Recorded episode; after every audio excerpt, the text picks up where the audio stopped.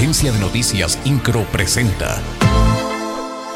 Resumen informativo a través de un video en redes sociales, la rectora de la Universidad Autónoma de Querétaro, Teresa García Gasca, afirmó que como institución están listos para dialogar y lanzó una propuesta a los estudiantes en paro. Propuso a los paristas reciban a una comisión de personas expertas en temas de derechos humanos, feminismo, diversidad sexual y mediación para poder dar paso a las mesas de diálogo. La rectora reiteró que la universidad se ha visto rebasada en la atención a la violencia de género, aunque en ningún caso aseguró ha sido con dolo. Gracias al ejercicio de escuchar, trabajar y resolver, el Honorable Ayuntamiento de Querétaro aprobó reformas al reglamento de estacionamientos y servicios de recepción y depósito de vehículos que aclara los derechos y obligaciones de usuarios y prestadores de estos servicios y procura condiciones de seguridad y tranquilidad.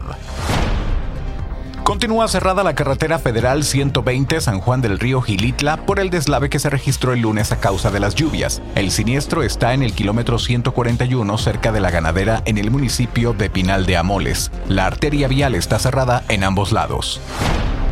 En el marco del Día Internacional de la Salud Mental, que se conmemoró este 10 de octubre y con objeto de crear conciencia y movilizar esfuerzos en respuesta a esta problemática, el presidente municipal de Querétaro, Luis Nava, inauguró cuatro consultorios contigo, en los que se brindará atención psicológica gratuita y presencial a la población en situación de calle o que han sido atendidas a través de la línea 070.